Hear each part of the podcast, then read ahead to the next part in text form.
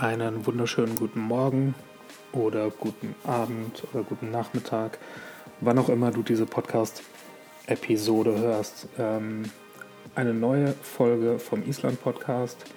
Ähm, heute mit Janine Annen von Bereise die Welt. Wir haben uns schon im letzten Jahr äh, unterhalten und zwar über ihre Reise nach Island und äh, auch über die anstehende Reise nach Island. Und ähm, da will ich gar nicht so viel vorwegnehmen, ähm, sondern das hört ihr ja alles nachher im Podcast. Ähm, was mich dann auch direkt zum nächsten Punkt bringt, diese Episode kommt jetzt nach, ich glaube, fast zwei oder sogar drei Wochen ohne irgendeine Episode. Ähm, das liegt einfach daran, dass ich sehr, sehr viel zu tun hatte und leider Gottes einfach nicht dazu gekommen bin, die Episoden ordentlich vorzubereiten, damit ich sie hochladen kann. Ähm, ich habe da jetzt so ein bisschen das äh, Motto Done is better than perfect nochmal für mich aufgegriffen und lade die Episoden jetzt einfach hoch äh, auch wenn sie dann nicht so ganz äh, perfekt sind, wie ich es mir wünsche. Ich versuche immer ein Stück besser zu werden, immer ein kleines bisschen ähm, an der Qualität zu schrauben. Und ähm, denke aber, euch ist wahrscheinlich auch lieber, wenn ihr die Episoden habt und wenn ihr zuhören könnt, äh, statt wenn sie äh, halb fertig irgendwo auf meiner Festplatte herumliegen. Ähm, genau, von daher ähm, was mir, was mir sehr helfen würde, was mich sehr freuen würde, ist, ist immer Feedback. Also wenn ihr mir in irgendeiner Art und Weise zukommen lassen könnt, ähm, was gefällt euch, was gefällt euch nicht so gut, sind die, äh, ist das Audio vielleicht zu leise oder zu laut, ähm, hättet ihr gerne irgendwelche speziellen Themen oder gibt es irgendwas, was euch besonders stört, äh, außer dass ich dauernd ähm sage, das kriege ich leider nicht so ganz abgestellt. Ähm, genau, also äh, schreibt mir. Und äh, ein zweiter wichtiger Punkt ist für mich, ähm, es ist offenbar so, wenn ihr diesen Podcast abonniert, zum Beispiel bei iTunes oder bei ähm, Soundcloud oder bei Stitcher, wie diese Dienste alle heißen, das könnt ihr auf der, auf der Podcast-Homepage nachlesen, www-island, nein, www.island-podcast.de. Ähm, da könnt ihr mich abonnieren und was extrem äh, hilft, ist, wenn ihr eine Bewertung abgebt. Also wenn ihr zum Beispiel bei iTunes einfach eine Bewertung schreibt, ähm, toller Podcast, vielen Dank. Äh, wichtig sind die fünf Sterne. Ähm, ihr könnt gerne reinschreiben, dass alles total schlimm ist, aber fünf Sterne sind wichtig anscheinend. Ähm, das hilft vor allem dabei, dass andere Menschen den Podcast auch finden. Ähm, von daher würde ich mich darüber sehr, sehr freuen, wenn ihr das für mich machen könntet. Und wie gesagt, Feedback, wenn ihr irgendwas habt, dann schreibt mir eine E-Mail. Und äh, ja, jetzt erstmal viel Spaß mit äh, Janine und mir. Guten Morgen, Janine. Guten Morgen, Marc. Ähm, wir starten ja immer mit der Frage, mit der charmanten Frage hier, wer bist du und was machst du? Ähm, dass du dich vielleicht mal den, den Lesern so ein bisschen vorstellen kannst. Und ich sage direkt dazu, Janine ist total aufgeregt und äh, hat so ein bisschen Angst, sich zu verquatschen. Und die, die Angst verstärke ich jetzt dadurch, dass ich das nochmal extra anspreche. Ähm, aber das macht uns ja allen nichts aus. Ja, danke auf jeden Fall für deine lieben Worte. Es ist nämlich ähm, auch mein erster Podcast und ich bin in der Tat ein wenig aufgeregt. Ähm, ja, seht mir das einfach nach, wenn ich zwischendurch M äh, sage oder lange Denkpausen habe. Aber wie du gerade gesagt hast, ist das ja eher so eine gemütliche Stammtischrunde. Also in Wirklichkeit sind wir eigentlich in Island in einer Kneipe und unterhalten uns und haben keinen Podcast. Also so stelle ich mir das jetzt gerade vor. Genau so ist das auch. Super. Ja, wer bin ich? Ähm, ja, ich bin Janine und ich führe seit drei Jahren einen Reiseblog, bereise die Welt und bin seit, ja, seit 15 Jahren reisig und vier Jahre davon war ich nonstop unterwegs. Also bezeichne mich da als analoger Reisenomade, nicht als digitaler, weil damals noch nicht die digitale Zeit war. Ähm, nichtsdestotrotz habe ich da Möglichkeiten gefunden, das Reisen mit dem Arbeiten zu verbinden. Und genau, das habe ich vier Jahre gemacht und kam dann ja, vor neun Jahren zurück. Und das Reisen, also die Lust daran hörte nie auf. Und so oft es geht, ähm, ja, bin ich dann auch unterwegs. Das finde ich ganz spannend. Also ich glaube, dazu muss ich irgendwann nochmal einen, äh, vielleicht sogar so eine Art Solo-Podcast machen. Also das, das Thema digitales Nomadentum ist in meinem Leben und in meinem Umfeld, glaube ich, relativ groß und ganz viele Leser und Zuhörer von mir kommen da ab und zu mal mit in Berührung und fragen sich vielleicht, was das ist. Ähm, das, sind, das sind Menschen, die einen Beruf ausüben, den sie digital machen, also im Internet oder mit dem Computer und das können sie von überall aus machen. Mhm. Und ganz viele, äh, viele Reisende, ähm, wie zum Beispiel Janine, machen halt solche Jobs. Ähm, nur vielleicht so als Erklärung für diejenigen, die damit jetzt noch nichts anfangen konnten. Genau, und, und Bereise die Welt ähm, ist auch das Blog, worüber ich äh, Janine dann quasi kennengelernt habe. Ähm, ich hab, äh, mache ja immer mal so ein bisschen Recherche und gucke halt, was andere Leute in Island so treiben. Und äh, Janine war, ich glaube, Ende 2016 in Island, richtig? Mhm, genau, es war mein erstes Mal und direkt auch in der Wintersaison, in der Low Season. Ähm, ja, das hatte unterschiedliche Gründe, natürlich auch die Kosten. Es ist etwas günstiger und ich wollte auch den Massentourismus entgehen. Und ja, Island halt auch sehr ursprünglich kennenlernen und ähm, ja, mein erster Roadtrip führte mich ganz klassisch in den Südwesten, wohin es, glaube ich, die meisten, also die Neulinge oder ja, die Island-Anfänger verschlägt. Und das habe ich, ja, eine Woche war ich da unterwegs mit einem Auto. Und nächste Woche geht es dann zum zweiten Mal nach Island. Und dann werde ich da aber die Ringstraße umfahren und mir den Rest anschauen. Ja, da bin ich jetzt schon neidisch. ja. ja. auch schon wieder hin. Ja, absolut. Okay, nächste Woche geht es dann eine ganze, eine ganze Woche oder noch länger? Sieben Tage? Ähm, diesmal zehn Tage. Also ich glaube, eine Woche wäre etwas stressig, um die ganze Ringstraße zu umfahren. Und dadurch, dass ich den Südwesten letztes Mal schon kennengelernt habe, ähm, ja, starte ich auch im Prinzip direkt im Südwesten, bin also gar nicht in Reykjavik. Und ähm, ja, da habe ich auch ziemlich coole Sachen vor. Also ich freue mich riesig und erfülle mir da auch wieder Lebensträume, wie schon beim ersten Mal, wie ähm, dass ich eine Seefrauspalte schnorcheln war, aber das kennst du ja auch, du warst ja schon mehrfach drin und sogar tauchen. Und ähm, ja, dieses Mal werde ich auf den Gletscher, ich hoffe, ich spreche das jetzt richtig aus, Solheimjökull. Mal korrigiere mich, wenn ich das falsch ausspreche. Du Tatsächlich habe ich vor, oh Gott, das ist aber jetzt auch schon über einen Monat her, habe ich einen Podcast zum Thema ähm, Isländisch Lernen aufgenommen. Ach, wie cool und habe dann, hab dann so die kleinen Feinheiten gelernt und das, ich sag's aber auch nicht, also dieses, dieses Kühl, ähm, Kühl am Schluss, ja, also hm. das spricht man Küttel quasi, ähm, also er fährt ja Küttel. Ach, okay. mhm. Ja, wusste ich auch noch nicht. Genau, da kannst du noch mal so ein bisschen mehr dann äh, mit protzen, wenn du vor Ort bist. ja, das mache ich. Ähm, Genau, also das soll der größte Gletscher in Europas sein und ähm, genau, da werde ich mich drauf begeben und in eine Eishöhle steigen. Äh, unter anderem mache ich dann im Norden von Husavik aus eine Whale-Watching-Tour, also auch wenn jetzt da keine Wahlsaison ist, aber manchmal hat man da auch Glück. Ich fand das aber auch schon beim ersten Mal sehr cool, ähm, als ich von Reykjavik gestartet war mit ähm, einem anderen Anbieter, einfach auf diesem arktischen Meer zu sein. Also das strahlt eine unglaubliche Idylle aus. Und ähm, ja, fand ich sehr schön. Daher, äh, ja, diesmal stehen wieder ganz spannende Geschichten an.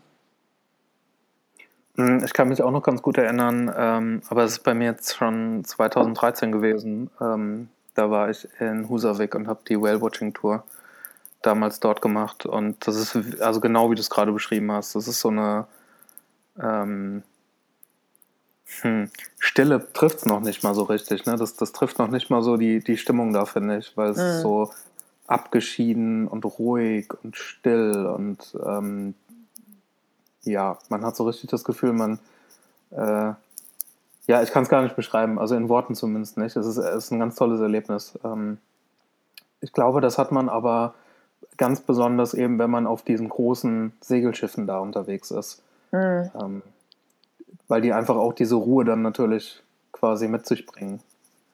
Ja, das stimmt. Hattest du denn trotzdem Glück gehabt und ähm, den ein oder anderen Wal gesehen? Ja, also es ist äh, in Husavik, glaube ich, tatsächlich eher selten, dass man keine sieht. Ähm, da, ist die, da ist die Quote, wenn ich mich recht erinnere, irgendwo in den hohen 90ern äh, der Prozente. Oh. Und gut, ich war jetzt im Juni da, also mhm. quasi mitten im Sommer und äh, im Winter sind die, ich glaube, nicht weniger vorhanden, die Wale, aber sie sind vor allem auch ruhiger. Ne? Also sie, ähm, sie gehen weniger oft an die Oberfläche und ähm, sind einfach dann ein bisschen inaktiver. Mhm. Aber ich glaube trotzdem, also in Husavik hat man, hat man, glaube ich, die besten Chancen, äh, auf ganz Island Wale zu sehen. Das hatte ich auch gelesen. Ja, das klingt doch ähm, sehr vielversprechend. Ich bin gespannt. Also würde mich auf jeden Fall sehr freuen. Ich hatte in, wo war das, Teneriffa, hatte ich auch mal eine Whale-Watching-Tour gemacht. Da hatte ich Glück gehabt. Da haben wir äh, Minkwale, Buckelwale gesehen und Delfine. Ähm, ja, das ist natürlich auch schon äh, eine ganze Menge dann. Ja, ich würde gerne mal, so doof das klingt, einen richtigen Wal sehen. also einen großen Wal. Ähm, ja, ich bin gespannt. Also ich freue mich auf jeden Fall sehr darauf. Und ich habe mich halt in Island das erste Mal, also wirklich sehr verliebt. Ich habe schon fast geahnt, ähm, als ich die ganzen Artikel gelesen hatte. Und ich hatte über die Seefraßspeide schon vor 15 Jahren gelesen und war dann Feuer und Flamme und habe gesagt, ich muss das auch machen. Ich muss da unbedingt rein. Und ich dachte mal, das wäre für Laien wie uns, oder ja, ich spreche jetzt mal für mich, du hast ja ähm, eine Taucherausbildung, ähm, ein Ding der Unmöglichkeit. Ja, also ich habe jetzt auch keinen Tauchschein und klar, ich bin mal so ein bisschen im Meer geschnorchelt. Ähm, was ich aber cool finde, dass das wirklich für jeden zugänglich ist und dass das, ja, solange man gesundheitlich halbwegs fit ist und keinen Herzschrittmacher hat oder so oder schwanger ist, ähm, dass man das gut machen kann. Ne? Und das war ja ein spektakuläres Erlebnis und ähm, ja, normalerweise zieht es mich in warme Gefilde mehr, aber Island muss ich sagen, also ganz große Liebe. Ich könnte mir da sogar vorstellen, einige Monate zu leben. Ja, es ähm, geht ganz vielen Leuten so. Die, also ich habe mit ganz vielen Leuten gesprochen, die, die auch sagen, ne, nee, kalte, kalte Gebiete ist nicht so meins und äh, ja, also denen sage ich dann auch immer, okay, dann kommt halt nicht im Winter, denn dann mhm. äh, ist es ein Schockmoment. Aber wenn sie im Sommer da sind, dann äh, sagen sie, okay, es ne, war natürlich nicht warm und ich hatte eine dicke Jacke und das ist was, was ich nicht so mag, aber die, das Land äh, gleicht das halt quasi wieder aus. Und ähm, Silfra tatsächlich finde ich ganz spannend, dass du das so sagst, ne, dass du, dass du so das Gefühl hattest, dass man da so als Normalsterblicher nicht hinkommt. Ähm, das habe ich ganz toll erlebt da. Also ich habe dort ja drei Monate gearbeitet und ähm, es ist wirklich hart. Also äh, in der Zeit, wo ich da war, hatten wir Temperaturen von teilweise minus 35 Grad Celsius. Und Ach ähm, was.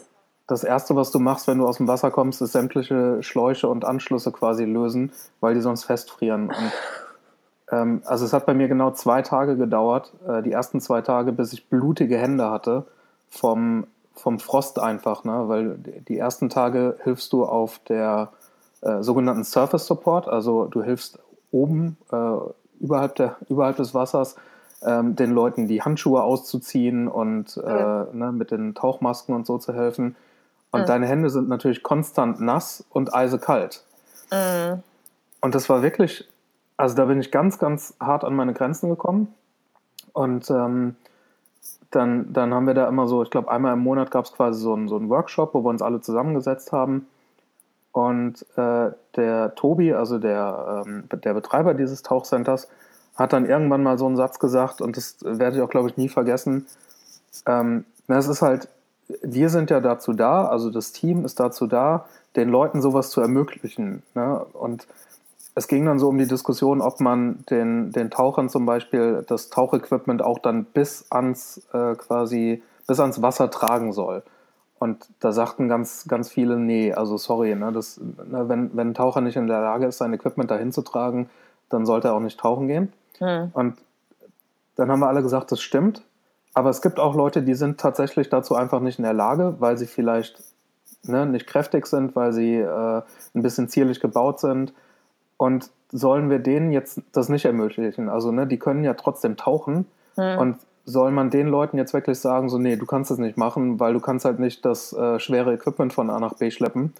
Ähm, und das fand ich sehr spannend, weil er halt sagte, nee, ich will genau so Leuten, will ich das auch ermöglichen. Ne? Das ist äh, quasi Inklusion auf einem äh, gewissen Level und das fand ich fantastisch. Ähm, Und Absolut, ja.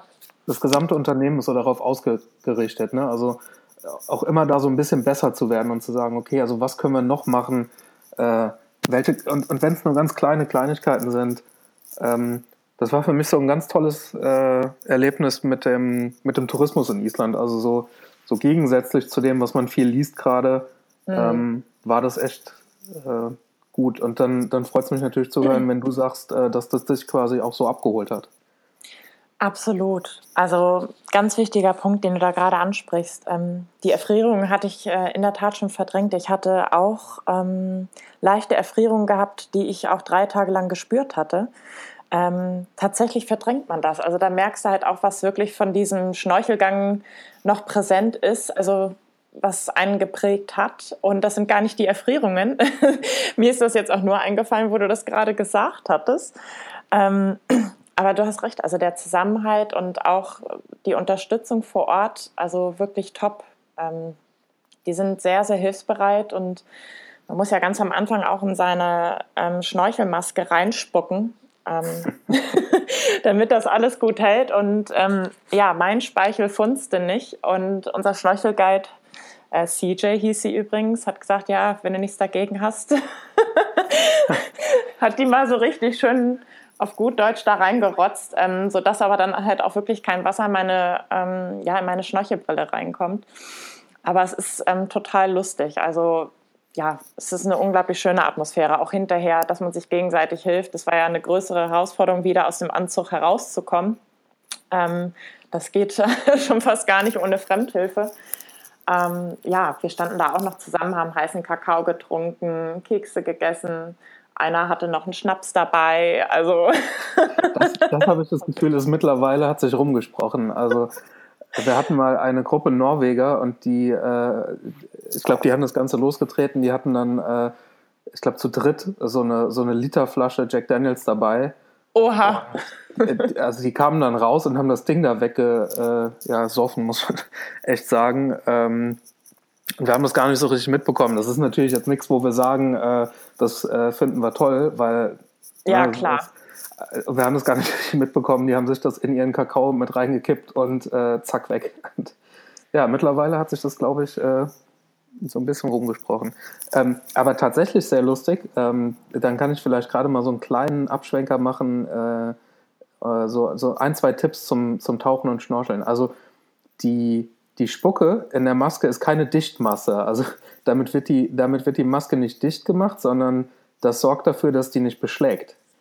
Ah, ähm, beschlägt war das. Ja, genau. richtig, richtig, Also nicht, dass die Leute jetzt denken, dass man da irgendwie schleimig reinsteckt und dann die Seiten abdichtet. Das, so funktioniert es nicht. Ähm, und tatsächlich ist es so, du hast jetzt beschrieben, dass du ähm, quasi dann wahrscheinlich kalte Finger hattest, ne? Also, ähm, dass, dass du auch mit den Fingern dann in den Tagen danach so ein bisschen äh, zu tun hattest. Mhm. Genau, das kann man vermeiden und das, äh, ähm, also ganz viele kommen aus dem Wasser raus und die Hände werden kalt. Das heißt, was sie, was sie immer machen wollen, ist quasi panisch diese Handschuhe ausziehen und die loswerden, weil sie das Gefühl haben, die Hände sind kalt und die werden warm, sobald die Handschuhe weg sind. Und das ist ein Trugschluss. Also man, mhm. man sollte diese Handschuhe nicht ablegen, sondern so lange dran lassen, äh, bis man ein Handtuch in der Nähe hat und andere Handschuhe. Und dann raus aus den nassen Handschuhen, Hände abtrocknen und rein in die trockenen Handschuhe. Ähm, und dann so schnell wie möglich einen heißen Kakao in die Finger. Das, das hilft. Das stimmt, das sagten die vor Ort auch. Also ich hatte relativ schnell Wasser in den Handschuhen und auch ähm, im Kopfbereich drin. Mhm. Und dadurch waren die sofort kalt und nach zwölf Minuten habe ich meine Finger auch gar nicht mehr gespürt. Also die waren wirklich taub. Und da habe ich schon die Erfrierung gemerkt, aber das war mir egal. Aber da sagst du wirklich etwas Wesentliches. Also im, wenn man raussteigt, neigt man dazu, oh, diese nassen Handschuhe auszuziehen, weil die ja voller kalten Gletscher-Eiswasser sind. Ähm, da haben die uns aber auch vor Ort gesagt, nee, lauft bitte erst zum Parkplatz zurück. Also muss man auch noch an der Stelle erwähnen, dass man da noch ein Stück laufen muss zum Parkplatz. Das sind, glaube ich, noch mal so 200, 300 Meter. Ähm, dass man sich da nicht direkt vor Ort auszieht. Und ja, ja, das stimmt. Das ist auf jeden Fall ein wesentlicher Punkt. Also sich da zu disziplinieren, nicht direkt sich auszuziehen. Ähm, ja, guter Punkt. Es ist, es ist ein ganz spannendes Erlebnis, glaube ich. Also ganz viele Leute haben auch nachher erzählt, äh, gerade so auf der, auf der Heimfahrt, ne, dann kommen die alle wieder, dann, dann tauen die wieder auf im wahrsten Sinne des Wortes. Und ähm, ganz, ganz viele haben dann erzählt, ne, das, es war unglaublich kalt und es war, ne, wie du schon sagtest, ich habe die Hände nicht mehr gespürt und auch die Lippen. Ähm, mm. Und aber alle waren begeistert. Alle sagten halt so, ist total egal. Ne? Also ich, äh, dieses Erlebnis ist halt einmalig und das äh, auch mit dem Wissen jetzt, wie kalt es ist und, äh, und so, äh, ich würde es sofort wieder tun. Ne? Also. Total, absolut. Also ich würde es ähm, super gerne nochmal wieder machen, weil beim ersten Mal war ich voller Adrenalin. Ich war so aufgeregt. Und jetzt weiß ich ja, was passiert, was mich erwartet. Und ich glaube, wenn man das ein zweites Mal macht, nimmt man das nochmal ganz anders wahr, weil ähm, ja, man da auch viel entspannter an die Sache rangeht. Beim ersten Mal ist das natürlich ein höchst aufregendes ähm, Erlebnis, also beim zweiten Mal auch. Ich will das gar nicht runterreden. Ähm, ja, die Aufregung ist halt nur nicht so gegeben wie beim ersten Mal.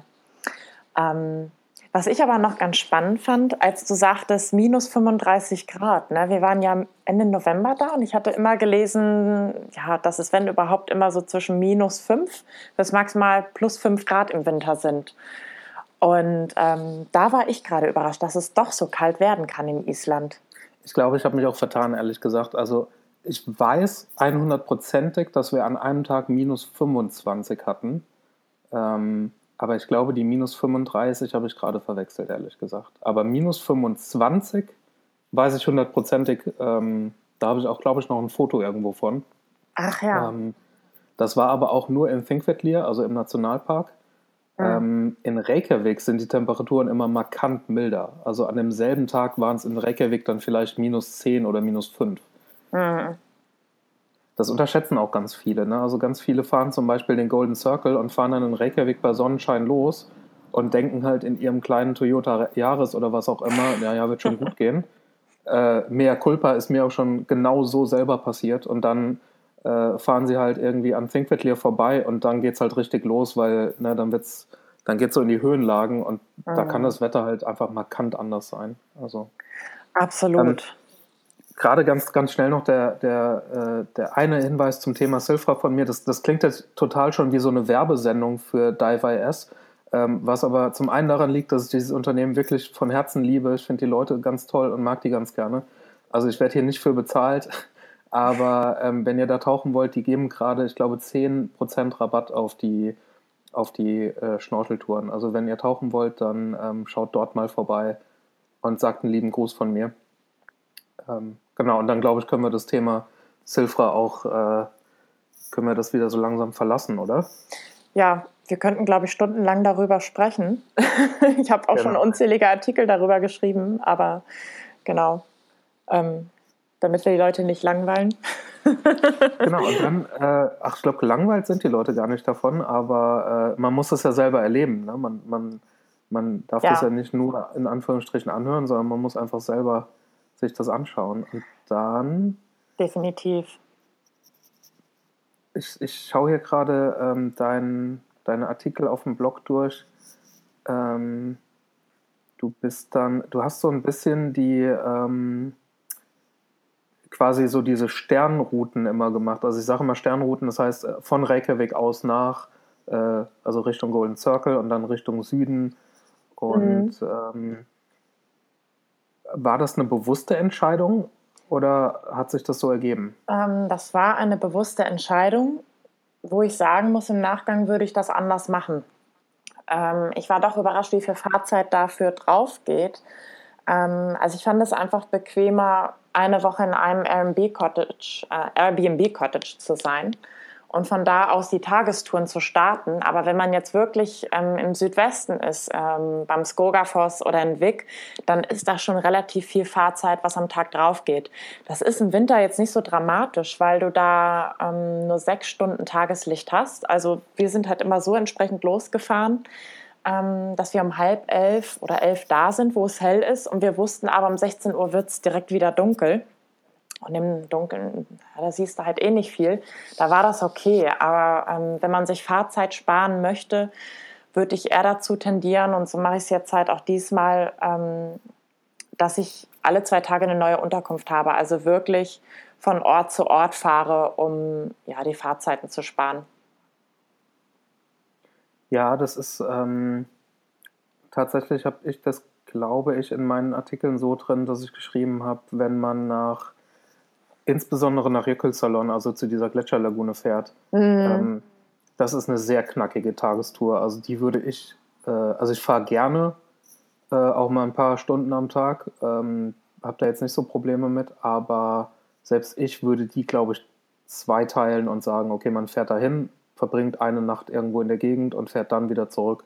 Ja. Ähm, genau. Absolut, ja.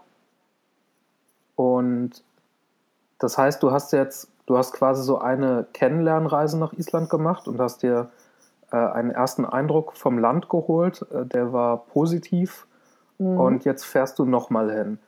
Wie hast du dich jetzt auf die Reise ähm, diesmal vorbereitet? Also so als professionelle äh, Reisende, wie, wie bereitet man sich auf so eine Reise vor? Ja, also wie jeder andere auch, bin ich dann durch Fotos inspiriert, ähm, die ich auf Instagram oder Pinterest sehe. Oder ich folge halt auch ähm, einen sehr bekannten Fotografen auf Facebook. Ähm, der arbeitet auch mit Guide Iceland zusammen. Also sorry für die Namen, ich will hier auch jetzt keine Werbung machen. Der heißt Luri Bell Gurisch, ich habe keine Ahnung, kann ich dir gerne aber im Nachgang nochmal nennen. Und der hat so beeindruckende Fotos und Videos und ich war so verzaubert und davon angetan. Und so setzt man mir halt auch, sag ich mal, Flausen in den Kopf, dass ich sage, das muss ich sehen. Dann fange ich an zu recherchieren, wo ist das? Und dementsprechend fange ich dann auch an, meine Route zu planen und lese dann Reiseartikel durch. Also ich nutze ganz normal Google. Ich gebe dann den Ort ein und dann Reiseartikel oder Reiseblog und belese mich darüber und ähm, lege somit dann die Route fest. Also meine Route richtet sich nach den Sehenswürdigkeiten oder Highlights, die ich gerne sehen möchte. Danach stricke ich halt das Ganze, aber ich glaube, das geht den meisten so. Mm ja, und diesmal war klar, gut, den Südwesten, ähm, den hatte ich letztes Mal gesehen. Und ich wollte unbedingt halt auch auf diesen Gletscher drauf, mal in eine Eishöhle steigen, von Husavik eine Whale-Watching-Tour machen. Und ähm, der Norden, ja, der hat, glaube ich, nochmal auch so einen ganz anderen Flair und Zauber wie der Süden. Ähm, ja, ich kann dir die einzelnen Highlights noch nicht mal genauestens sagen, aber ich habe sehr, sehr viel Zeit in die ähm, Recherche also verbracht. Und ja, also so gehe ich da in der Regel vor. Und dann gucke ich halt auch, welche Kleidung wäre da angemessen. Ähm, habe mich beim Globetrotter beraten lassen. Ähm, letztes Jahr war das sogar so, äh, wir waren perfekt ausgestattet. Ähm, tatsächlich habe ich aber geschwitzt, weil das, ich war überrascht, wie mild das Wetter ähm, Ende November in Island ist. Und ich glaube aber, der Norden ist weitaus kühler, oder? Also der ist, glaube ich, vom Klima noch mal ganz anders als der Süden. Ähm, ja, ich, ich habe jetzt auch noch nicht so viel Zeit im Norden verbracht, aber ich glaube, tendenziell ist der Norden dadurch, dass es auch ein bisschen höher ist an manchen Ecken. Also man fährt ja quasi über so einen Pass Richtung Akureyri zum Beispiel, wenn man von mhm. Reykjavik aus fährt. Ähm, das ist immer eine ganz schwierige Region. Also ähm, wenn du jetzt vom Osten auskommst, dann, äh, dann ist das Schwierige eher, dass da noch so ein bisschen äh, die Straßen nicht so toll sind. Mhm. Aber was man nicht unterschätzen darf, ist, dass die, die Strecke zwischen Akureyri und äh, Reykjavik auf großen Teilen durchs Hochland, also nicht durchs Hochland, aber durch höhere Passagen fährt. Das heißt, während in diesen beiden Städten vielleicht noch äh, Regen fällt und es so ein bisschen warm ist, kann da oben halt schon Schneegestöber sein. Und ähm, deshalb, das gilt wie immer, ne? also immer den Wetter, äh, hm. die Wetterseiten sich angucken und eben nicht die zwei Städte, sondern immer gucken, wie sieht die Strecke zwischendurch aus. Ähm, genau, hm. und ansonsten, ähm, ich habe das, ich habe immer gedacht, der Süden ist so äh, quasi ne, ist die, die ruhigste Ecke und da ist immer, ne, da ist immer schön sonnig quasi. Das stimmt aber gar nicht. Also der Süden ist immer, ähm, wenn es Sturmwarnungen gibt und wenn es Überflutungen gibt und äh, sowas alles, da ist immer der Süden quasi als erstes äh, betroffen. Ähm, Hm. Schnee eher weniger, aber eben bei so, bei so Sachen. Ähm, genau, das sind so die Besonderheiten quasi. Ja, das ist richtig. Das Wetter kann schlagartig ähm, sich verändern. Das war beim letzten Mal, genau, im Südwesten. Also unten war es eher mild und dann sind wir die Berge hochgefahren zu einem Wasserfall, der jetzt nicht so leicht zugänglich ist, also wirklich noch als Insider-Tipp gehypt wird. Und es war alles überschwemmt. Ähm, dann fing es auch noch an zu schneien und wir hatten kein Handyempfang. und ich habe nur gedacht, so jetzt darf wirklich nichts passieren. Ist auch nicht, Gott sei Dank, aber ähm, ja, das Wetter hat auf jeden Fall immer eine Überraschung parat. Auch da vielleicht noch so ein, so ein ähm, weil es mir gerade wirklich ganz heiß einfällt. Ich war ja vor, ich glaube, zwei Wochen oder so in Island und habe mich da mit den äh, Leuten von safetravel.is getroffen, mhm. ähm, weil ich mit denen gerne sprechen wollte, ob man äh, diese, diese Funktionen, diese Hilfefunktionen, die sie haben, äh, nicht bei mir in, die, in diese Island-App noch ein bisschen integrieren kann. Da, da sprechen wir auch weiterhin. Und die sagten mir, ein ganz wichtiger Tipp, wenn man in eine Notlage kommt und das Handy hat keinen Empfang, dann trotzdem eine SMS schicken. Ähm, denn SMS gehen öfter durch, als man denkt. Also es kann sein, dass das Handy quasi null Balken hat und ja. dass, man, dass man überhaupt nicht mehr telefonieren kann und so weiter. Aber eine SMS kann trotzdem noch durchkommen und äh, ne, die braucht halt nur ganz, ganz wenig ähm, Signal, um durchzukommen. Ähm, ne, Im Idealfall okay. braucht man beides nicht, aber äh, das, das sagten die mir so als Tipp und ähm, dann will ich das an der Stelle auch nochmal kurz quasi weitergeben. Ja, das ist ein super Tipp. Gut zu wissen. Genau. Und dann äh, gibt es ja auch noch, also wenn man jetzt super abenteuerlich unterwegs ist und halt sagt, man möchte gerne irgendwo auf einen äh, Vulkan steigen und äh, das sollte man natürlich nur machen, wenn man, wenn man weiß, was man tut. Und dafür gibt es dann aber so, ähm, so Geräte, die man mitnehmen kann, die halt ein Stresssignal aussenden können. Ähm, also wenn, wenn abenteuerlustige Zuschauer oder Zuhörer dabei sind, äh, safetravel.es, da kann man das alles nachlesen, wie man sicher in Island unterwegs ist. Und äh, genau, ist glaube ich ein echt guter Tipp. Absolut. Also ich hatte mir damals, ähm, ich hatte mir zwei Apps runtergeladen. Eine war eine Katastrophen-Alarm-App, ähm, die mir halt immer auch zeigt, was für eine Bewegung da ist, also auch Erdbeben ähm, oder wenn dann doch vielleicht ein Vulkanausbruch möglich ist. Ähm, ich glaube, das ist nicht verkehrt. Also das ist schon etwas sehr Wichtiges, was du da sagst. Also wir haben auch immer äh, morgens geguckt, wie da die Sicherheitslage ist, wie das Wetter ist. Ähm, das muss man in Island einfach machen. Äh, momentan ist da ja auch sehr viel Aktivität. Es waren ja auch sehr viele Erdbeben jetzt im Südwesten, also spürbare Erdbeben. Und ähm, ja, momentan ist da viel Bewegung. Die Ringstraße war ja auch überschwemmt. Und ja, gute Vorbereitung ist da auf jeden Fall das A und O. Also wenn ich da manche sehe, die da in Stöckelschuhe rumlaufen und äh, keine warme Decke dabei haben, also du weißt halt nie, was kommt. Es kann halt auch sein, dass du die Nacht dann doch mal im Auto verbringen musst, weil die Straße überschwemmt ist und es gibt halt so nicht so viele Ausweichmöglichkeiten immer. Ähm, da musst du halt in dem Moment den sauren Apfel beißen, ne? Genau. Und die zweite App war natürlich meine Island-App. Deine Island-App, okay, ja, natürlich. Muss ich mir sofort runterladen. Ich wusste gar nicht, dass du eine hast. Wie? Ich dachte, du hättest sie damals benutzt bei der Reise. Deine Island-App? Genau, nee, die gab es da damals noch gar nicht. Aber tatsächlich, okay. ähm, tatsächlich äh, ganz, ganz, äh, wie sagt man, äh, äh ich mache jetzt einfach Werbung. Äh, es gibt eine Island-App vom, vom Blog und ähm, die solltest du dir tatsächlich dann auch mal angucken für die Reise. Also die, die ja, gerne. Mir, also ganz lustig, die hat mir bei meiner Reisevorbereitung extrem geholfen. Ähm, was mich ehrlich gesagt ein bisschen überrascht hat, weil ich halt, ne, weil man ja so ein bisschen arroganterweise dann denkt, so, naja, ich äh, kenne ja Island total gut und äh, ne, ich bin ja eigentlich derjenige, der die Tipps gibt, aber ähm, bei der Hotelsuche und bei der insbesondere Tankstellensuche hat sie mir äh, einmal so ein bisschen sogar den Arsch gerettet, ehrlich gesagt. Mhm.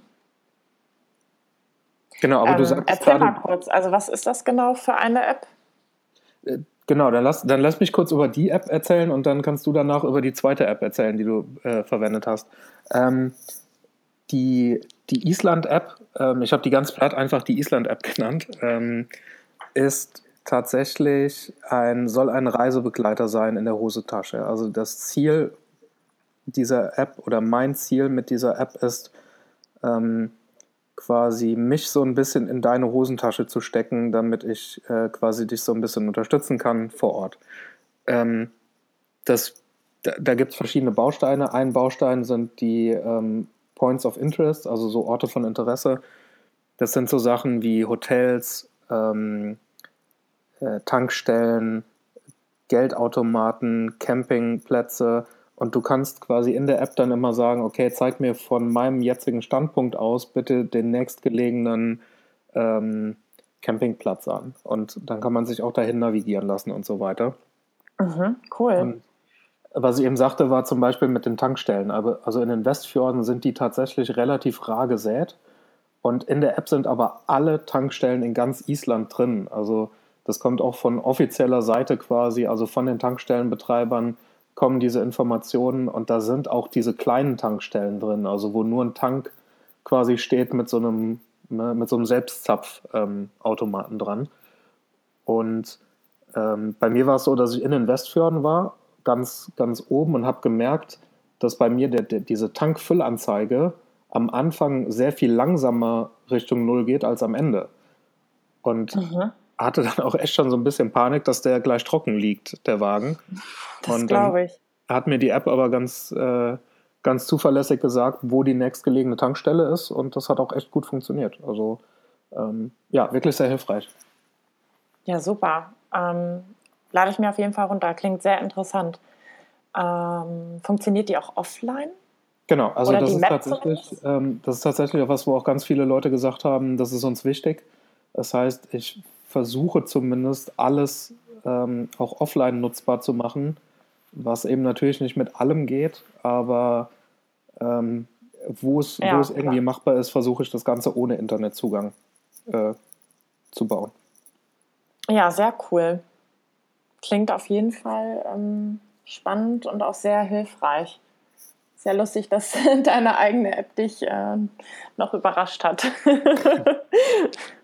Ja, und dann, also es gibt natürlich quasi, es gibt dann so geführte Touren, also im Sinne von ähm, für Selbstfahrer, die jetzt keine gebuchte Tour machen wollen, ähm, habe ich zum Beispiel für den Golden Circle so eine Tour gebaut, wo man dann, äh, wo ich dann so ein bisschen Audiokommentare gebe und halt äh, ein bisschen was über die einzelnen Etappen erzähle. Und die Idee dahinter ist halt, wie gesagt, ne, dass man so ein bisschen ein, ein Local in Anführungsstrichen oder jemanden, der sich ein bisschen auskennt, ähm, in der Hosentasche hat äh, und da halt mal reinhören kann, wenn man möchte und wenn man nicht möchte, eben nicht. Ne? Also man, hm. man ist da sehr frei und äh, genau, also ich, ich habe mir so eine App immer selber für mich gewünscht und habe sie dann jetzt äh, irgendwann endlich mal gebaut und hoffe, sie gefällt den Leuten. Ja, sehr cool, bestimmt. Ich werde darüber berichten, ich teste sie. genau, aber du sagtest eben, du hast zwei Apps, also einmal diese ähm, diese Safe Travel App und dann, welche hast du noch benutzt? Ähm, ich hatte noch die, ich glaube, die heißt Katman. Ich müsste da nochmal nachschauen. Die kann man auch, Katwan heißt sie, genau. Die kann man auch genauso für Deutschland oder ja für andere Länder nutzen. Die ist auch sehr zuverlässig. Also die ortet quasi deinen Standort und zeigt dir an, ähm, also zeigt dir alle möglichen Warnungen an, wenn es eine gibt. Und ähm, dann habe ich jeden Tag auch mit äh, dem isländischen Wetterdienst gearbeitet, also Icelandic Met Office. Also darüber kannst du auch sehen, wie, ähm, ähm, ob es, äh, wie Polarlichter sind, ähm, wo gerade Erdbeben sind, wie stark die Erdbeben sind. Ähm, ja, das Wetter im Allgemeinen, also wirklich alles rum, rund um das äh, Thema äh, Klima und Katastrophen. ja, also sehr spannend. Das sollte man auf jeden Fall machen. Und ich hatte aber auch noch eine sehr coole App für die Polarlichtvorhersage. Also ich hatte mir so eine Alert-App runtergeladen. Das heißt, auch mitten in der Nacht habe ich dann einen Alert gekriegt, wenn gerade die ähm, Verhältnisse für Polarlichter gut stehen. Also das ist ja auch immer so ein bisschen wie ein Lottogewinn. Das heißt, es muss wolkenfrei sein und dieser KP-Index muss halt auch entsprechend hoch sein. Und da hatte ich die Aurora Polarlichtvorhersage und die ist sehr, sehr zuverlässig. Also die kann ich wirklich sehr empfehlen und die sagt auch, wo du jetzt am besten Polarlichter sehen kannst. Das ist natürlich sehr cool. Also tatsächlich habe ich genau das auch in meine App eingebaut, aber quasi so auf Basis der der Nutzer. Also man kann, wenn man äh, in Island ist und Polarlichter sieht, kann man in der App sagen, ich äh, habe gerade welche gesehen. Und dann wird das quasi äh, ins Internet hochgeladen. Mhm. Und wenn das genug Leute tun, also wenn so fünf oder sechs Leute an einem Abend gesagt haben, hey, ich habe gerade Polarlichter gesehen, ähm, dann wird auch eine Benachrichtigung rausgeschickt. Ähm, Im Moment nicht, weil ich das im Sommer immer deaktiviere, weil ne, das ist dann Unsinn. Äh, das kann ja nicht stimmen. Mhm. Aber äh, jetzt im Winter werde ich es wieder aktivieren und dann kann man als Benutzer natürlich selber entscheiden, will ich dann auch wirklich geweckt werden oder nicht. Ähm, mhm.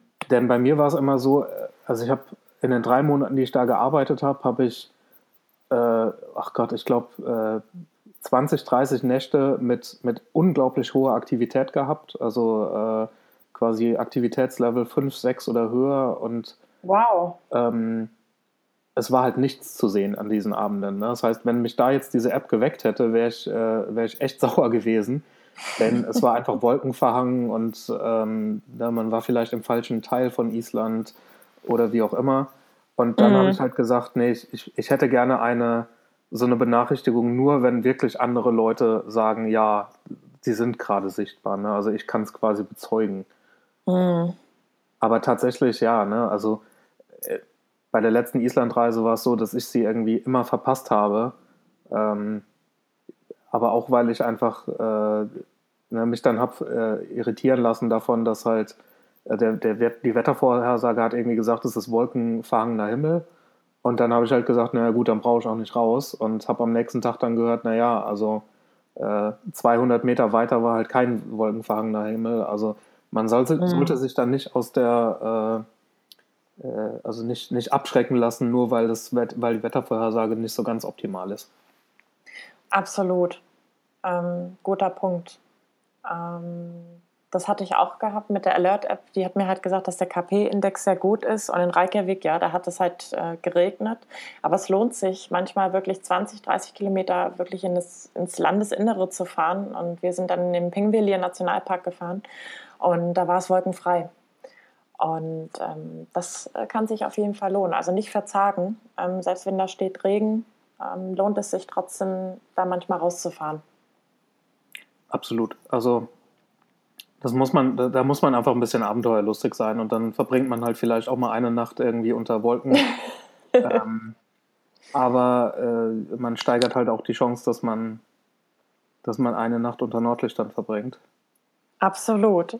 Ja. Wo kann man das sonst? Ne? Also das lohnt sich definitiv. Genau. Ich, ich gucke jetzt gerade noch so ein bisschen, also ich, ich habe ja nebenbei immer so dein, deine Blogartikel offen und schaue durch. Ähm, Genau, ich habe eine Sache eben gesehen, ähm, das finde ich ganz interessant. Äh, also es gibt einen Artikel Interessante Fakten über Island und da ist Fakt Nummer 30, Islandpferde haben zwei verschiedene Gangarten, die sonst kein Pferd besitzt. Das ist der Tölt und dann gibt es noch eine Gangart. Und ich habe aber jetzt gelernt, also Islandpferde sind, äh, finde ich, so ein bisschen wie Gehalt, sagt man ja immer so, Gehalt und Frauen. Ne? Also über nichts wird, wird so viel gelogen wie über Gehalt und Frauen. Und okay. ich habe so das Gefühl, bei Islandpferden ist das genauso, denn Islandpferde, also wenn du zu einem Islandpferd Pony in Island sagst, dann äh, darfst du nie wieder ins Land, so nach dem Motto. Mhm. Aber Islandpferde sind Ponys. Also auf Wikipedia kann man das nachlesen, rein von der, äh, von der Biologie her quasi sind Islandpferde halt leider Ponys. Da müssen die Isländer halt jetzt mit leben. Und diese Gangarten, ähm, das habe ich in, in meinem letzten Podcast gelernt. Also es gibt auch Pferde in Europa, äh, die keine Islandpferde sind, die Tölt können, zum Beispiel. Mhm. Okay. Also, ich bin gespannt, was ich noch so alles rausfinden werde in den nächsten äh, Monaten und Jahren. Ähm, ja. Aber also es ist tatsächlich so, diese, die, die Islandpferde können das quasi so, äh, die, die saugen das so mit der Muttermilch auf. Ähm, und also es gibt manche, die können es auch nicht, aber die meisten Islandpferde können es halt und, und äh, können es quasi so von Geburt an. Ähm, und das ist halt äh, bei anderen Pferderassen wohl sehr viel seltener. Mhm, das hatte ich auch gelesen, ja. Und es sind unglaublich schöne Pferde oder Ponys, wie auch immer. Also ich finde, die haben ein ganz tolles Fell und also ich war total begeistert. Die sind auch sehr zutraulich. Ne? Man soll natürlich mit Vorsicht ähm, an die Sache gehen, aber die kamen direkt auf uns zu und ließen sich streicheln und unglaublich schöne Tiere. Ja, ich kuschel jetzt immer mit denen. Also ich habe äh, hab jetzt sämtliche Berührungsängste abgelehnt und abgelegt und habe jetzt auch gelernt, ähm, die, also Pferde ähm, berühren sich gegenseitig mit den Nasen äh, immer. Also es, die, die, dieses, äh, dass sie einen knutschen wollen quasi, ist tatsächlich, mhm. das ist so. Das stimmt. Also die stehen auf jeden Fall auf Berührung.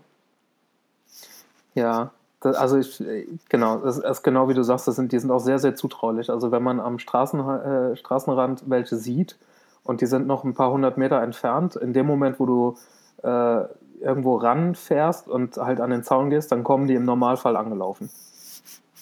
Das stimmt, ja. Ja, das ist richtig. Ich weiß jetzt nicht so, wie sehr das dann gewollt ist quasi. Also ich glaube, äh, ne, das sollte man jetzt nicht dauernd machen und insbesondere sollte man auch nicht irgendwie mitten auf der Straße äh, anhalten, weil da kommen im Normalfall auch immer noch andere Autos von hinten. Ähm, aber genau. Und äh, quasi nochmal auf die Reisevorbereitung zurückzukommen. Ähm, das heißt, du guckst dir dann an, irgendwie, ähm, also du lässt dich ein bisschen inspirieren, du guckst dir an, was will ich alles sehen, machst dann mhm. ähm, quasi so ein bisschen eine Karte und sagst halt, okay, da will ich jetzt, ne, da will ich überall hin, das ist dann die Route mhm. dazwischen. Ähm, und wie, wie suchst du dir dann die, die Unterbringung aus? Also. Ja, ähm, das ist eine sehr gute Frage. Also Island ist natürlich abenteuerlich teuer und ein Hotel kann sich mittlerweile ja, der Otto-Normalverbraucher kaum leisten. Ähm, da begebe ich mich auch tief in die Recherche rein. Also ich habe diesmal wirklich Airbnb mit Booking.com und anderen Portalen ähm, verglichen und äh, lustigerweise war Airbnb ähm, diesmal teurer. Also Airbnb ist gar nicht mehr so günstig, wie man meint. Ich habe das letztes Jahr noch gemacht und war in einem Cottage und preislich war das auch ja, für isländische Verhältnisse in Ordnung. Ähm, da habe ich für eine Woche knapp über 600 Euro bezahlt. Und diesmal war es so, obwohl jetzt Nebensaison ist, aber selbst eine Unterkunft in einem Hostel mit Gemeinschaftsbad wäre über 100 Euro gewesen pro Nacht. Also das ist schon ja abenteuerlich in die Höhe geschossen. Und diesmal habe ich all meine Unterkünfte äh, über Booking.com gefunden. Ähm, also diesmal übernachten wir auf Farmen, äh, Gästhäuser. Ähm, ich muss auch sagen, also mit Booking.com habe ich da auch wirklich sehr gute Erfahrungen. Ja, das kann ich nachvollziehen. Also ich finde, ähm, Booking.com ist extrem ja, Customer, Endkunden, Gäste orientiert. Ähm, genau. Ja, also das, das ist wirklich, ähm, also ich kann es tatsächlich auch deshalb sagen, weil ich auch, ähm, also ich habe eine Ferienwohnung, die ich über Booking.com anbiete. Und mhm. es ist als Anbieter schon fast ein bisschen unangenehm, wie sehr Booking.com auf Seiten der Gäste ist. Ähm, denn du hast zum Beispiel bei Airbnb hast du ja die Möglichkeit, dir anzugucken, wer kommt jetzt in deine Wohnung und ähm, ne, ist derjenige dir sympathisch oder nicht und äh, mhm. äh, kannst dann auch gegebenenfalls sagen, nee, ist er nicht und äh, oder sie und dann äh, kann man auch eine Buchung ablehnen und bei Booking.com geht das nicht. Also wenn da jemand bucht, dann, dann ist die Buchung fix und wenn ich dann ablehnen würde, dann muss ich eine relativ hohe Vertragsstrafe zahlen. Ach ja, okay wie gesagt, was natürlich für die Kunden sehr gut ist. Also, und das verstehe Absolut, ich auch. Ja. Also ich habe dann mit einem mit einem Berater äh, bei Booking.com gesprochen und der sagte, nee, genau das wollen wir. Wir wollen halt nicht, dass da irgendjemand äh, eine Bude anbietet und dann halt äh, drei Tage vorher ab, äh, äh, abbricht oder cancelt, weil er halt sagt, ich, äh, äh, ne, mir passt deine Nase nicht oder sowas. Ähm, hm. Ja, es, ich persönlich mag Airbnb sehr gerne, aus dem einfachen Grund, weil das, ähm, man hat relativ oft die Möglichkeit, mit Locals in Kontakt zu kommen. Aber es ist genau wie du sagst, hm. es ist sehr teuer geworden. Also ja, leider. Ein bisschen schade, weil ich sehe das genauso wie du. Es ist halt nochmal persönlicher und ähm, ja, hat auch seinen eigenen Charme, eine ganz besondere Atmosphäre. Ähm, ich hatte auch nach Ferienwohnungen noch geschaut, aber die waren auch interessanterweise teurer. Und ähm, so haben wir uns halt diesmal für diese Alternative entschieden. Ähm, ja, also tatsächlich, ich, ich bin da jetzt auch gerade so ein bisschen auf, äh, auf einer Mission zu gucken, was, äh, was gibt es denn da noch. Also, ähm, weil der Trend einfach so krass in die Richtung unbezahlbar geht, dass ich gerade mich so ein bisschen frage, was, also da muss es doch irgendeine Möglichkeit geben, abseits von Camping und Campervans, ähm, dass man, dass man wieder in so eine ja, nachhaltig tragbare äh, Unterkünfte ähm, Situation kommt. Aber ja, ist gar nicht so einfach. Also ähm, ja. Genau. Weil selbst jetzt auch die Auslastung in der Low Season entsprechend hoch ist. Ne? Ja. Also dadurch sind die Preise auch gestiegen und ich würde nie auf blauen Dunst nach Island fliegen ohne eine Unterkunft, weil es kann halt sehr gut sein, dass du nichts findest. Und wenn du was findest, dann ist es sehr, sehr teuer. Genau, also ich glaube, das ist äh, quasi so Last-Minute-Unterkünfte ähm, sind dann halt so richtig, richtig teuer. Also. Ja. Ja. Ich musste damals echt schmunzeln bei der Reisevorbereitung. Ich hatte auch immer wieder gelesen, sich drei Monate vor zu informieren und zu planen sei schon kurzfristig und spontan. Und ich bin ja ein sehr spontaner Typ. Ähm, also ich weiß manchmal auch gar nicht, wo ich in zwei Wochen bin. So spontan bin ich.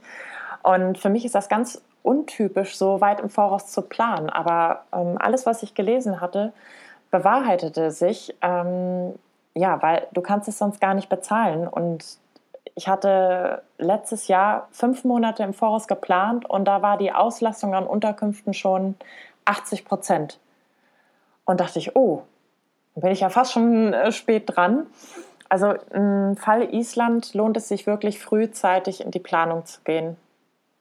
Ansonsten, also wenn man das Geld hat, ja, kein Problem, aber ansonsten wird es nur unnötig teuer. Oder gegebenenfalls findest du halt auch nichts. Absolut, ja. Also es ist, ähm, geht mir da genauso wie dir. Also ich, ich reise typischerweise auch relativ spontan und ähm, bin auch schon äh, quasi, ähm, ja, wie sagt man, Langstrecken, habe schon Ra Langstreckenreisen angetreten, ohne zu wissen, wo ich die erste Nacht verbringe. Ähm, und das das geht in Island nicht. Also das äh, mhm. sollte man sich wirklich verkneifen. Ja.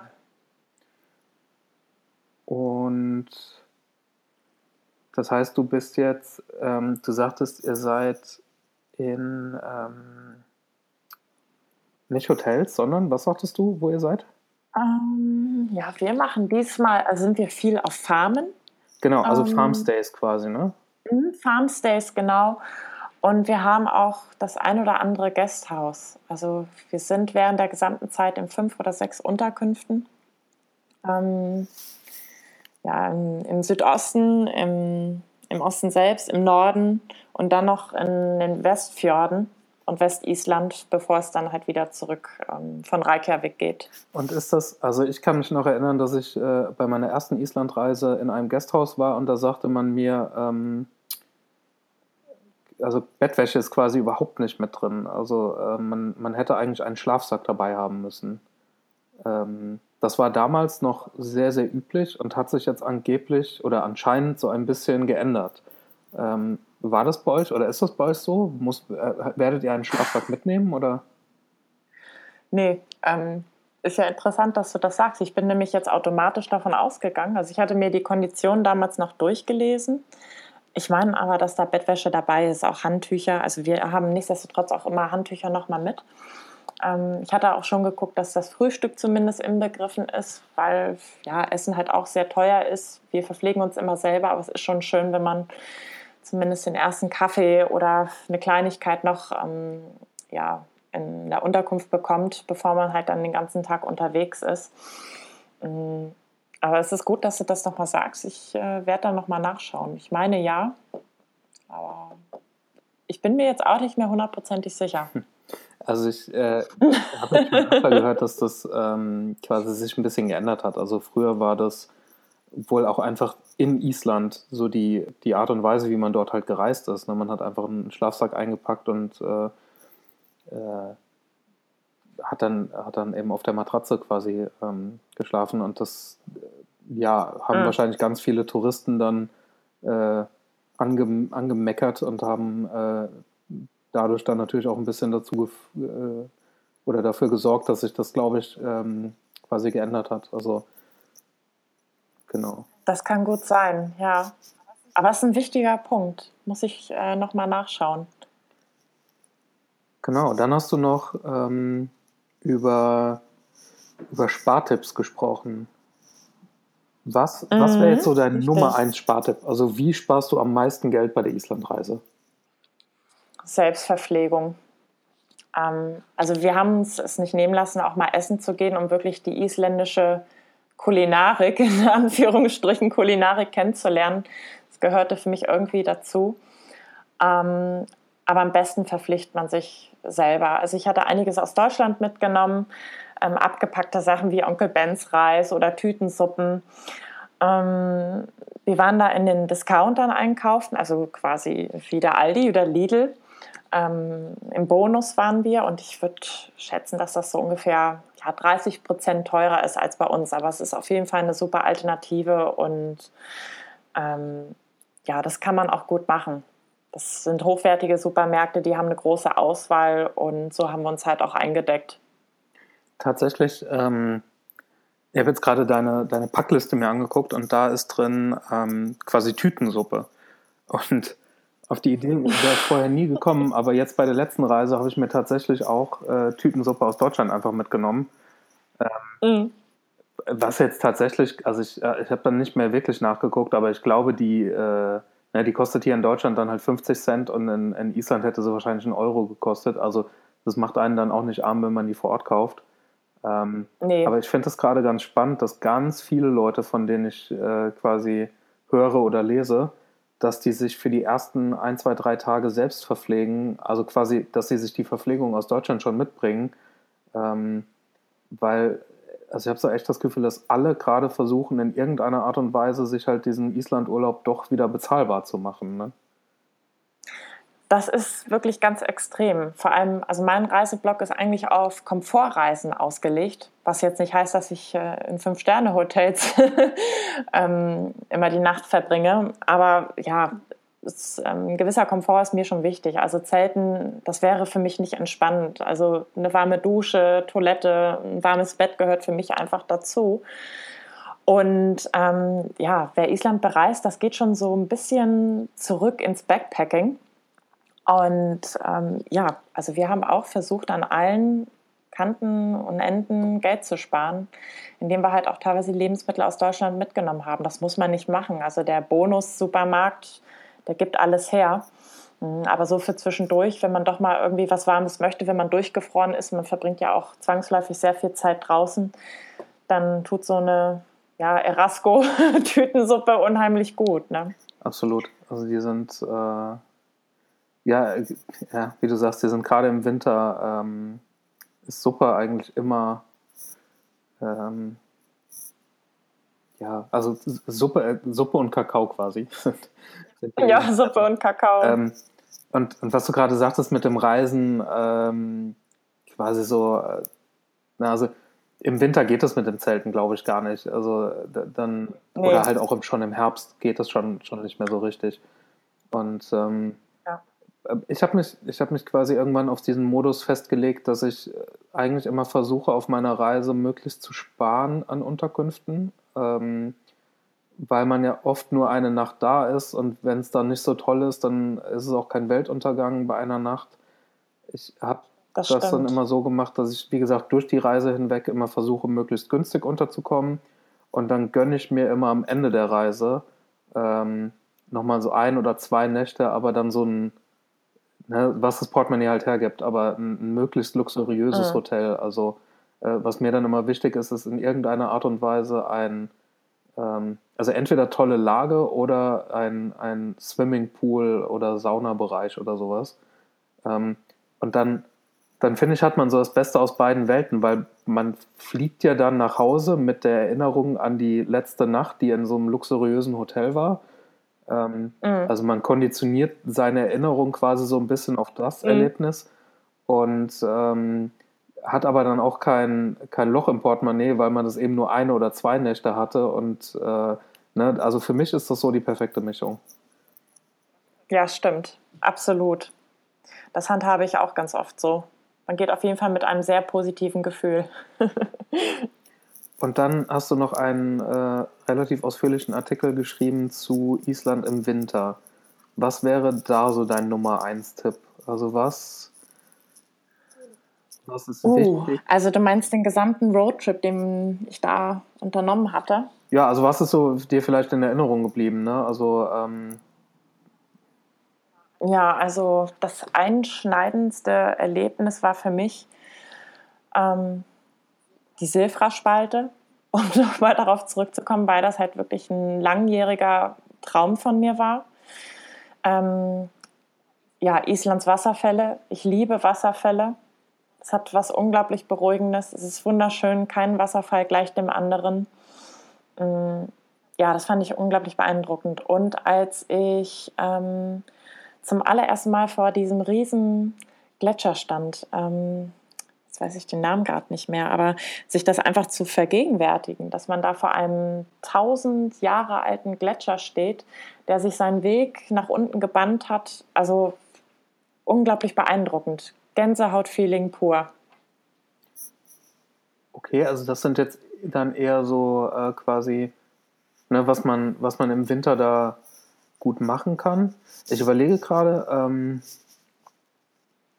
mh, Silfra im Winter, ja, finde ich tatsächlich auch nochmal ein, ein anderes Erlebnis. Also Silfra im Sommer ist toll.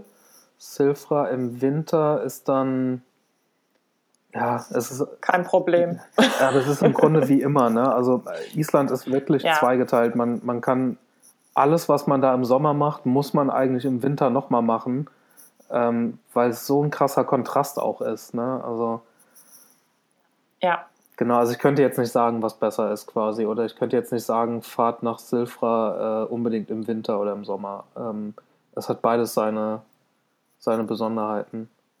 Ähm, Absolut. Und was viele nicht wissen, also das weißt du ja auch, dass die Wassertemperatur immer konstant ist. Also kalt ist es immer. Es ist im Winter nicht kälter. Also die bewegt sich immer zwischen 0 bis 3 Grad. Ne? Genau, also das, das Wasser in der Silfra-Spalte ist immer gleich warm und äh, im Winter ist es meistens wärmer als die Oberflächentemperatur. Ja. ja, da wirkt das schon fast richtig muckelig. Ja, vielleicht für manche. Für manche, ja. Man hat ja einen Trockenanzug. Also Genau, also das ist dann alles halb so wild. genau, es sind nur die, in Anführungsstrichen nur die Hände und der, der Mund, die so richtig kalt werden. Naja, und der Kopf. Ja. Und die Füße. Und ähm, stimmt, die Füße, das habe ich schon ganz vergessen. Die Füße sind auch immer äh, relativ schnell kühl. Ähm, Mhm. Und so vielleicht als, ja, quasi so auf die Mitbringsel bezogen. Also im Sinne von, was, was bringt man am besten äh, im Winter mit oder was, äh, ja, was muss man dabei haben, worauf muss man achten? Ähm, also ich werde ich werd unheimlich oft gefragt, wie ist denn Island im Winter und worauf muss ich achten und was muss ich mitbringen? Und ähm, Mhm. ich habe so das Gefühl, dass mir dann unheimlich oft Sachen durchgehen, weil ich halt, äh, weil das für mich dann so Alltag schon war und ich da jetzt gar nicht drüber nachgedacht habe. Ähm, Mhm. deshalb frage ich immer noch mal so die, äh, die Leute, mit denen ich spreche, was, was war denn für dich da irgendwie? Also gab es irgendwas, wo du, wo du dann vor Ort gesagt hast, boah, scheiße, hätte ich jetzt aber gerne dabei, äh, ich vergessen oder?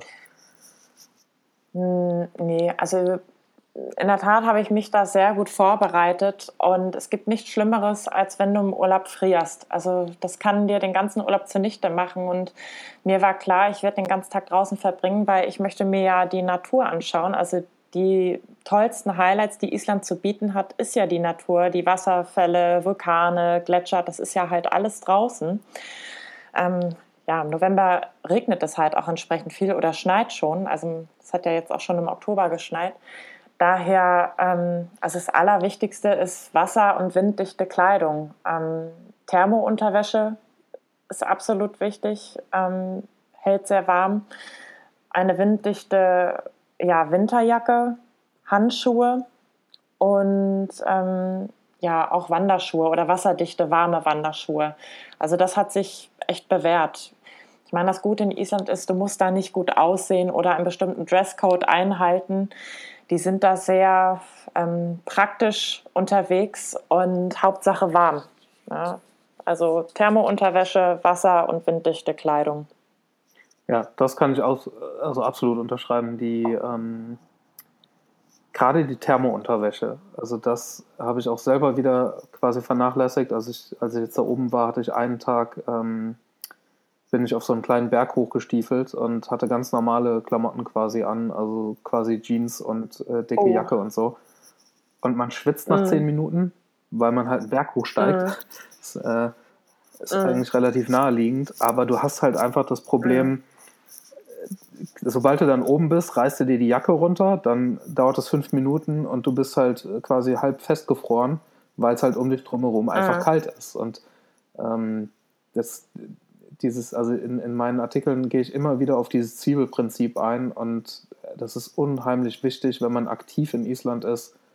Ähm, ja. Genau, das, das zu tun. Ja, Jeans ist noch ähm, so ein Ding. Ähm, würde ich immer von abraten, weil die halt auch Feuchtigkeit genau. speichert. Genau. Ähm, ich würde dann immer auf eine Shellhose zurückgreifen. Genau, also ich äh, Jeans habe ich auch tatsächlich keine mehr, aber ich habe so, so Stoffhosen und da ziehe ich dann im Zweifelsfall so eine regendichte ähm, Hose drüber. Das funktioniert auch relativ gut.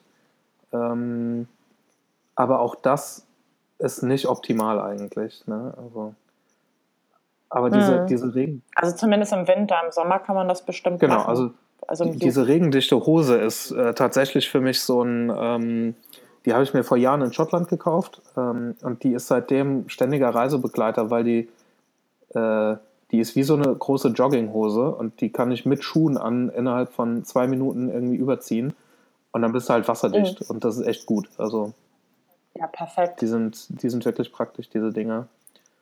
Und äh, wasserdichte Schuhe finde ich auch sehr wichtig, weil äh, nasse Füße ist sehr, sehr unangenehm. Sehr unangenehm. Daher immer ein zweites Paar auch noch mal im Auto haben. genau. Sehr gut. Ähm, ich überlege gerade, ob es noch irgendwie äh, noch irgendein Thema gibt, was wir noch nicht angesprochen haben. Oder ob es noch irgendwas gibt, was du noch gerne quasi sagen willst. Puh, also wir haben ja über vieles gesprochen. Ich glaube, es gibt auch noch ganz viele Themen, über die wir sprechen könnten. Ähm, aber gegebenenfalls findet halt ein zweiter Podcast nochmal statt. Genau, wollte, Nach meiner zweiten Islandreise. Ich gerade sagen, dann, dann, können wir es vielleicht so ein bisschen vertagen und mal schauen, äh, was du zu berichten hast, wenn du, ähm, wenn du aus Island wieder da bist. Das ist dann wahrscheinlich Ende November, richtig? Genau, Ende November bin ich dann wieder genau. da. Also das heißt, ich gehe mal davon aus, dass dieser Podcast hier ungefähr äh, in dem Bereich oder im Dezember irgendwann quasi ausgestrahlt wird und dann habe ich vielleicht sogar auch schon den zweiten mit dir aufgenommen. Müssen wir mal schauen. Ähm, ja, sehr gerne. Sehr gut, dann ähm, weise ich nochmal quasi darauf hin, äh, www.bereisedieWelt.de ist dein Blog. Da können die Zuhörer sich nochmal deine äh, Islandreise anschauen. Ähm, vielleicht dann auch schon äh, Artikel über die, über die anstehende Islandreise. Und ähm, genau, können sich da inspirieren lassen.